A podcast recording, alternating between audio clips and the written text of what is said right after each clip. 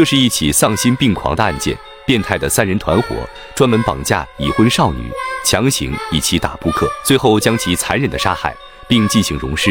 更恐怖的是，还将最后一名少女剥皮，制成人皮马甲，只为能在梦里跟少女打扑克。可没想到夜里却出了事，这里面究竟发生了什么？欢迎收看《诡案实录之扒皮案》。在西部一座繁华城市的街道上。秦头与胡不凡正驱车赶往当地公安局总部，车上秦头正翻阅着此次来当地要处理的案件的资料。秦头一边看，眉头却皱了起来，显然非常的愤怒。资料里记录了一起骇人听闻的案件，以尹某某为首的三人犯罪团伙，利用私家侦探的身份，以调查婚外情为由，将已婚的少女诱骗至无人处，对其实施绑架。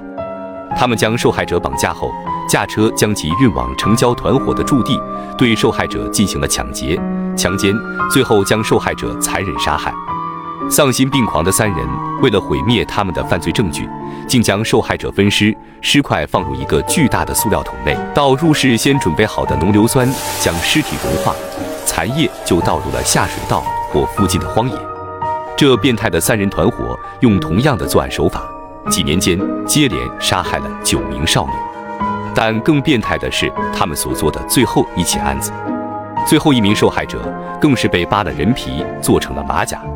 听到秦头说扒人皮做马甲，胡不凡这下也不淡定了，也是十分的震惊气愤，车也开得更快了。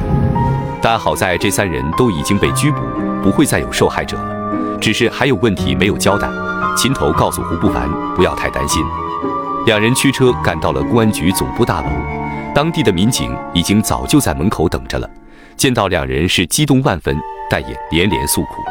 秦头笑着说道：“这都还没恭喜你们破了大案，怎么还诉起苦来了？”这民警叹了口气说道：“ 别提了，犯人对所有的案件都交代了，可最后一起扒皮案就怎么也不肯说，这让案子始终无法定罪，这不才找你们过来。原来主犯尹某某自知。”这几起案件加起来，自己是必死无疑了，也就对九起杀人案全部认罪，供认了九起杀人案的动机以及细节。可每当民警问到扒皮行为这一细节的时候，他都低头不语，似乎要将秘密深埋。秦头经验丰富，知道从尹某某嘴里是得不到有用的信息了，于是便决定从团伙的其他成员作为突破口，更是叮嘱民警要带上那件人皮马甲，这有可能是问题的关键。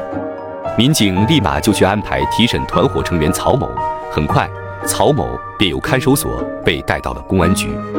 秦头和胡不凡随即对其进行了审问。对于犯下杀人案的犯罪分子，都是抱了必死的心理，所以对于审讯都是极其的不配合。每当提到扒皮案时，他都非常的紧张，但同样也是不愿透露。于是，秦头两人便准备对其使上些手段。突然，铁窗外的胡不凡猛地站了起来。手里提着的正是那件人皮制成的马甲，他大吼道：“如果你拒不交代，我只要稍微交代一下，跟你同牢房的人绝对很乐意帮你穿上这人皮马甲。”听到胡不凡要给他穿上那件人皮马甲，曹某显得非常的恐惧。在胡不凡的威逼下，曹某动摇了。秦头也知道他这次又押对了，曹某的心理防线瞬间彻底崩溃了，便开始讲述起扒皮案的经过。原来此前他们将受害者杀害后，必定保持毁尸灭迹的原则，所以一直以来都没有出过事。可就在那晚，他们正在处理第八个受害者尸体的时候，发生了意外。